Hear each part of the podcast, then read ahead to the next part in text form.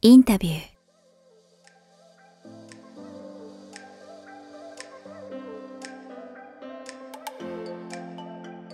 こんにちは、堀真奈です。インタビュー。この番組は YouTube と Podcast 各プラットフォームよりお届けしています。え YouTube のチャンネル登録、Podcast の番組のフォローよろしくお願いします。そして早川さん、今回もよろしくお願いいたします。はい、お願いします。今日は2月の4日ですね、放送日。そうですね。ってことは昨日は節分か。ああ、やりまですなんか豆まきとか恵方巻き食べるとか。。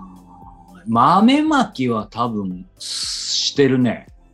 多分してるね。人ご恵方巻きの方じゃなくて。いやいや、豆まき豆まきが普通じゃないの？わかんない。もうこれ、ジェネレーションギャップか僕が。え、豆まきは普通で、恵方巻きはそれこそここ20年ぐらいでなんか、こうちょっとずつ、あれ関東とか関西とかあるかもしれないけど、関東でも出てきた感じ、セブンイレブンに恵方巻きみたいな。はいはいはいはいはでい。コンビニでね。あるあるなん。か、マナさん的には意外、僕の返答に意外そうな感じをしたのはなぜ、私はその恵方巻きはちっちゃい頃からずっとこう食べてるんですよ、毎年。えだけど、豆まきは小学生ぐらいまではお父さんとかが鬼役でやってくれてたんですけど、最近やってないから、あ、意外と思ってそこが。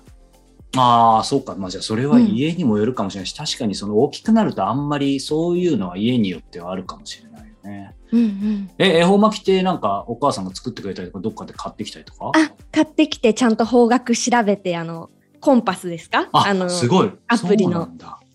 ちゃんと黙って食べてます。あ、方角もあるんだ。ありますあります、毎年。南南西とか。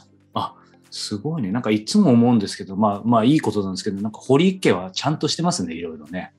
なんかお母さんもそうですか？お父さんも結構な、いやなんか、なんかすべてを知ってるわけじゃなくて、なんかちゃんとしたところのお嬢さんなんだなって。ありがとうございます。なんか褒められきを方角調べてとか、まあでもそういうもんなのか。いや、わかんない。なんかとにかく食べりゃいいもんだと思ってたから、うんあの、食べたこともないし、そうそうそう。うん最近はなんかね地方ななんていうの行事とかをあんまりこうしっかり私もやらなくなったから、なんか特にこう関東以外にねお住まいの方とかなんか独特の行事こういうのあるよとか。そうだね、ね。皆様の話もぜひ聞きたいなと思う。あーそうですね。そんなお便りあれば教えてほしいです、うんこ。これは絶対全国ないだろうみたいなね。そうそう。ね、うんぜひ YouTube でご覧の方は YouTube のコメント欄とかの方にもはい書いていただければ取り上げさせていただきたいと思います。ということで、今回も、えー本編の方に移っていきたいと思います。えー今回前回に引き続き、越野純子さんのインタビューの第2回はい。ですね。なんか、インタビューを事前に拝見してもそうですけど、こう本を読んでも、なんかすごくこう印象的に残ってるのが、遊びっていうキーワードを私がすごい残ってて、はいはいはいはい。が遊びの余裕とか遊びの、遊び心の中から仕事が始まるとかなんかそういう言葉がすごく印象的で、うんなんかこう忙しくついついしてしまって予定に追われちゃうけど本来はこう暇というかそういう余裕の中からクリエイティブだったり想像の部分が生まれてそこから世界観広がっていくのかなと思ってこのポイント大事かなと思ったんですけど、ういかがでしょう早川さん。素晴ら素晴らしいポイントです。それをこう、20代前半で気づくってすす素晴らしいよね。そう。それは本当にその通りで、うんその通りなんだけど、俺もそれこそ多分20代で気づいてたけど、やっぱなかなか難しいよね。そうなんですよ。そうで特になこれは個人的な話ですけどやっぱり40代ぐらいになるとあの、まあ、もちろんねあのマナさんもというか、まあひね、20代でも若くてもいろいろやることあると思うんだけどやっぱりなんだろういろんな親のこととかなんか家族のこととかいわゆる自分以外に、なんかいろいろやらなきゃいけないこと、まあ当然なんだけど、なんかそういうものがあって、やっぱ相対的にというか絶対的にか、時間が必ずなくなってくから、その中で、となるとさ、まず仕事とかで、ハフトゥー、ねばならないみたいなものがいっぱいあるじゃん。そう、そうん。の空いた時間でどうするかっていう時になんだけど、でもそれでも、というかね、やっぱりさっきのマナさんの話で、だからこそなんだよね。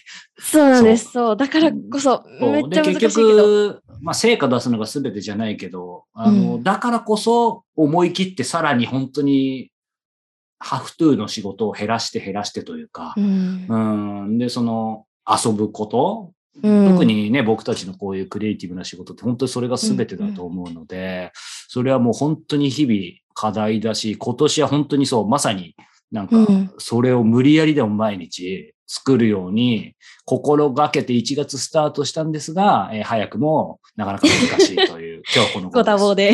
はい。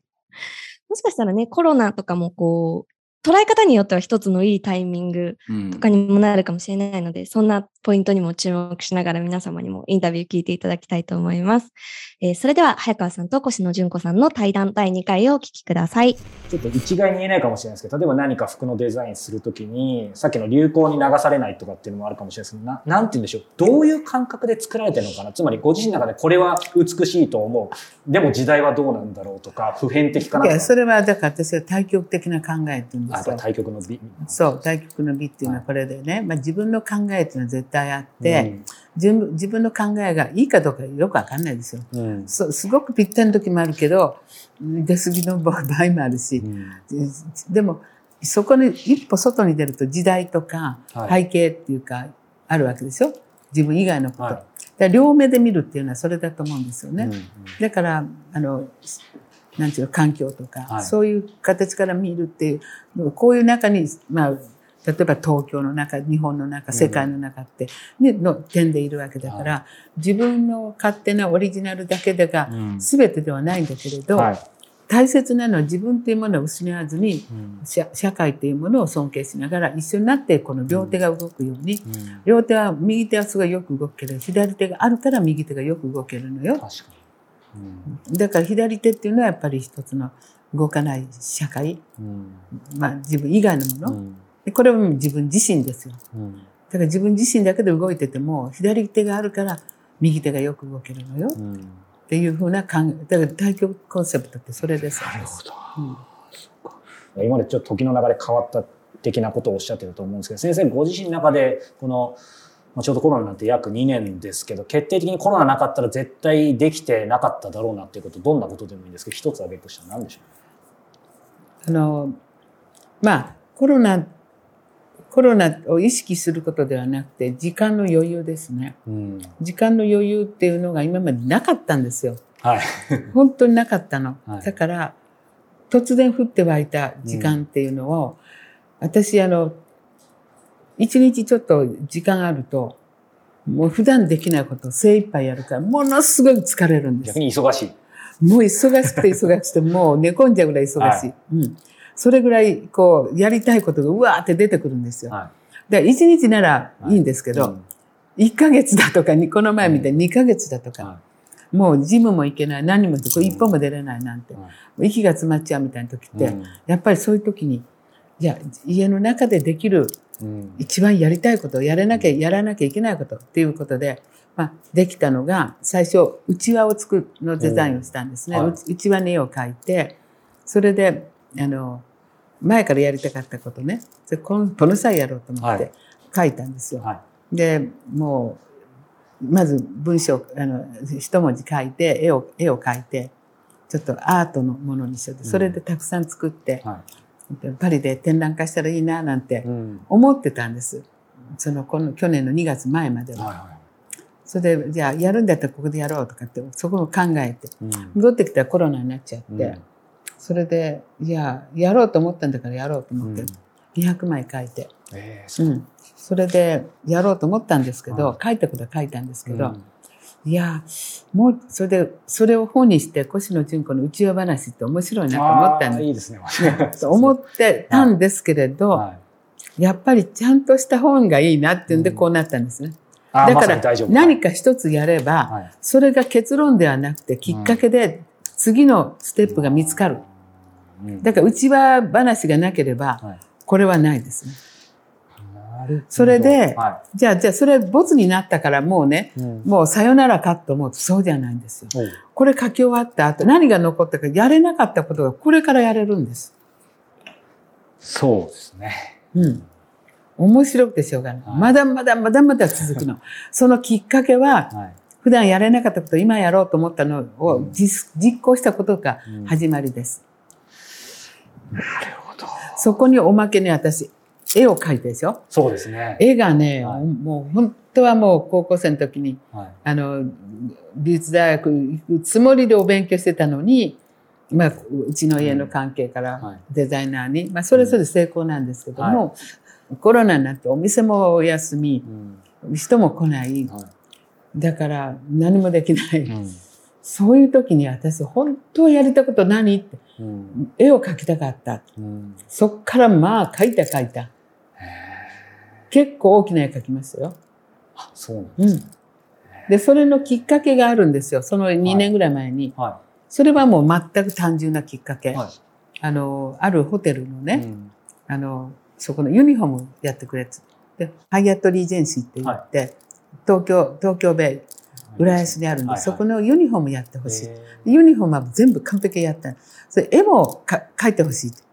で、向こうは、絵ってこれぐらいじゃなくて、かなり大きな絵を描いてくれって言われたもんで、いや、私、家で描けない大きさだ。って400号ってこう描けないですよ。ですね。うん、ちょっとはしごでの、で、それじゃちょっと背も足りないし、はい、302枚で600を描いたんです。うん、で、アトリエ借りて、はい、コロナになる前の2年前ね、はい、アトリエ借りて、通って、油絵描いたんで、油絵ってあ匂うから。で、もともと私油絵やってたから、はいなんか急にこの年になって、この時代になって、油絵やり出したんです。面白くてしょうがない。ね、うん。で、大きい絵描くと、はい、で全部で600個の絵描いたんですよ。はい、で、大きい絵描くと、これぐらいってちっちゃいんですよ。一回それを経験しちゃうともうそうですね。なんか負担じゃないの。はい、大きい絵は気合入れて、はい、アトリエ借りて、通って、はい、結構大変ですよ。3ヶ月通い詰め。うん、それを一回クリアすると、はい、いや、結構、すぐ、あの、なんか気が楽で書けちゃうな、みたいな。そうなるとでもやっぱり人間の可能性って面白い、ね、あります。だからダメじゃないの。うん、やらないからダメなの。うん、やればできるんです、誰でも。うんうんうん、で、失敗もいいんですよ。はい、失敗があるから、次のね、ステップが見つかる。うん、うん、それでですね、はい、今頃になって、編集長が、これをぜひやりたいって言い出して。あ、これですね。これを1年間やるんです。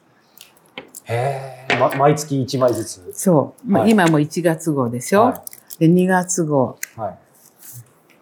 これ、これ、これ2月号。はい、これ2月号。はい。えー、すごい。で、もう3月も、もう今編集終わったんですけど、だからこういう活字と違って、はい、私が書いた文字だから、はい、こっから始まってるんで、だからこう、一つの絵にするっていうこと、はい、それによっていろんな膨らみが、うん、出てきて、はい、まあ、絵を描きたくなったり、これこれ、ただの文字だけど、本を出したり、うん、こっから始まってんですよ、これになって。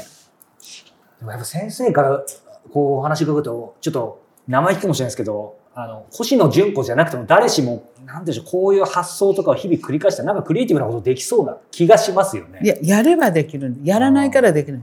だから誰でもやれ、やれば失敗したらいいんですよ。うん、失敗したら二度と失敗しないための訓練ですね。うん、だし、やったからこそ失敗するわけですもんね。そうです。やらないと失敗もないの。で、失敗を怖がったら、はい、結局前に何もいかないってことで、うん、失敗か失敗じゃないか結果でしょ。うんいや、でも、なんか、相変わらずというと、あの、4年前の6日かかった時と変わらないところが、またそのクリエイティビティ増してる感じがするんですけど、うん、先生覚えてらっしゃるかわかんないですけど、僕前回やっぱり、星野純子の着想の一番しやすい場所はどこかって聞いた時に、先生が飛行機の中っておっしゃってるんですよ。そう。そうすると一番今乗れない今乗れないから、家がね、あの、そういう想像するような場所ではないんですですよね。うん。もう慣れすぎて面白くて新鮮味ないの。はいだけど、うん、今日みたいに雪だとか、はい、こういううちは自然との関わりがあるでしょ、ね、自然ってね、はい、自然ってすごいことですよ。うん、思いがけないこと。うん、うん、自然っていう、なんか、朝起きたら違ってたわ、みたいな。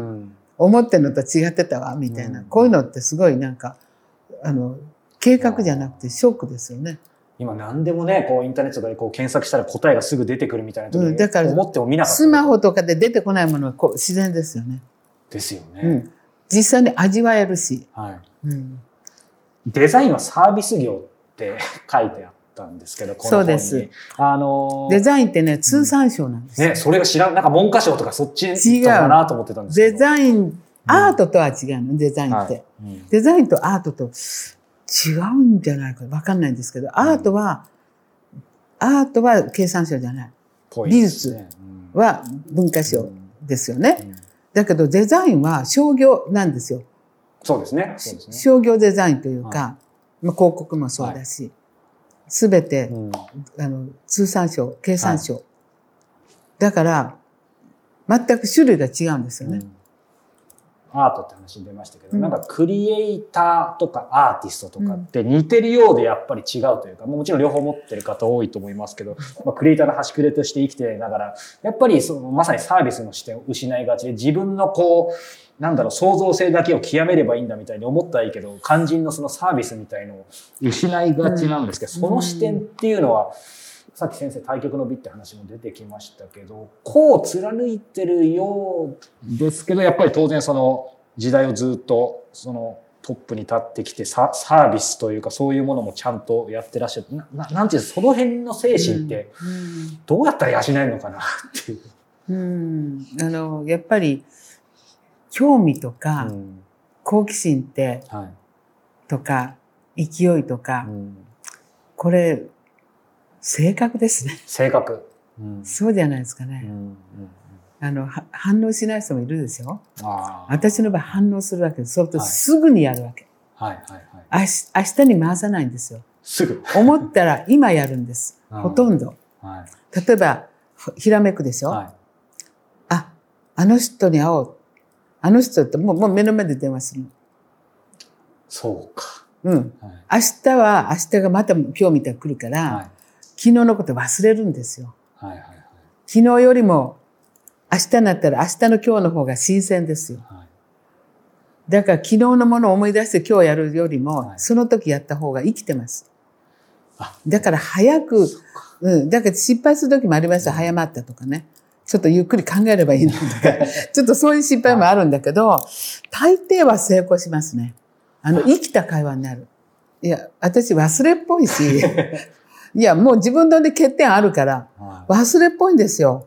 で、もう今は一生懸命なのに、昨日のこと何食べたか忘れちゃうのね。うんで、昨日誰やったあんなに楽しかったのに 昨日何だったっけって感じ。それより今の方が楽しいんですよ。うん、それはもうずっと今まで、うん、ずっとそれでやってるから、うん、あんなに楽しくて、あんなに素敵なとこ行ったのに、えっ、ー、と、誰とどこ行ったっけみたいな。はい、それ、もう本当にあの、周り迷惑だろうけども、もったいないことしてるんだけど、だ書けば、はい、あ、そういえば行ったかなみたいな、もうあんないい思いをしといて、今の方が興味あるから忘れちゃうっていうかな、いいも良くも悪くも便利にできてるっていうのかな、うん、だからあの即決したりなんかするのは、はい、後ろのものにこだわってないから。うん。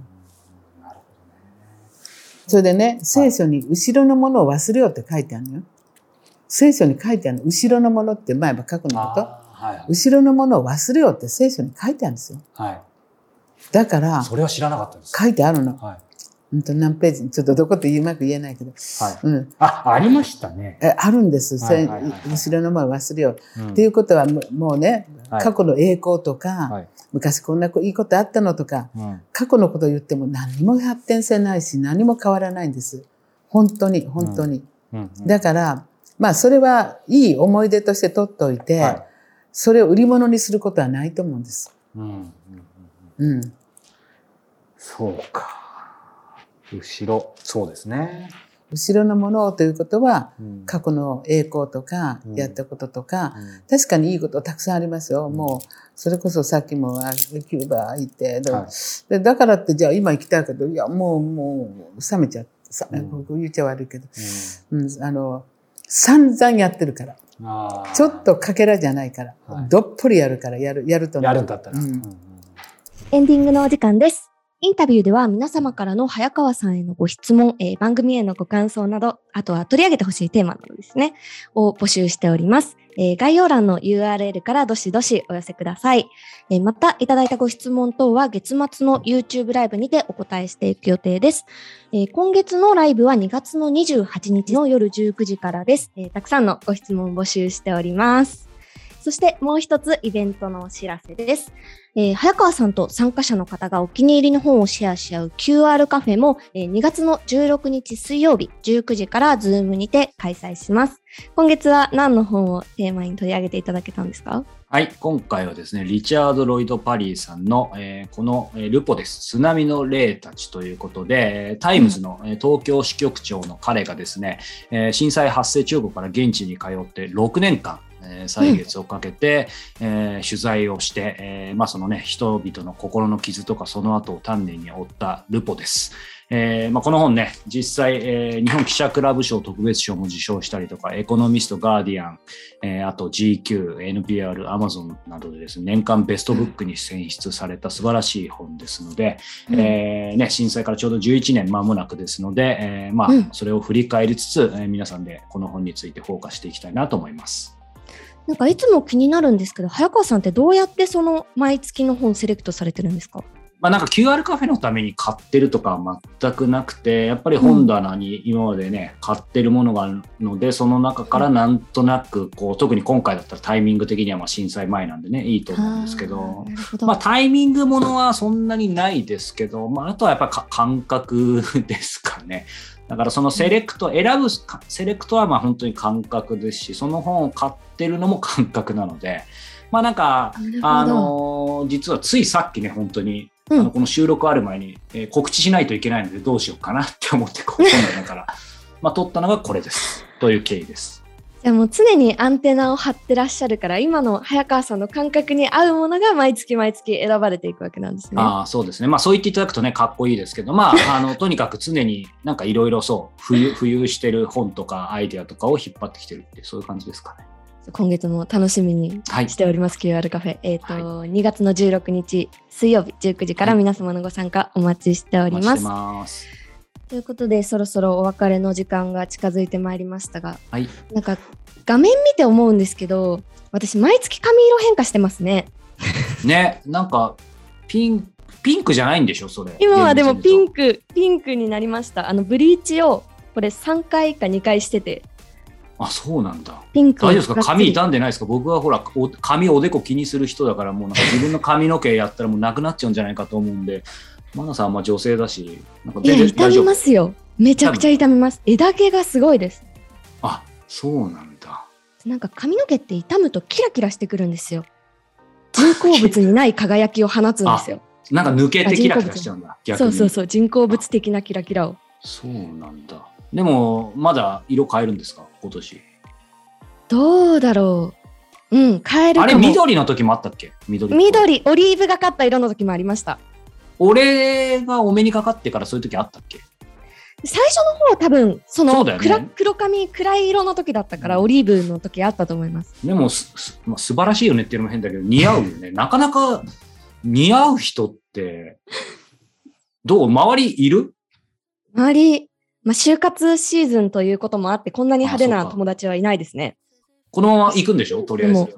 このまま今年も。いい、ね、とりあえずこの調子でいきます。いいちょっと来月はまたね、髪色が変わってるかもしれないので、楽しみですね。来月のマナーをお楽しみにということで、はい、また次回皆様とお目にお耳にかかれますことを楽しみにしております。ごきげんよう。さようなら。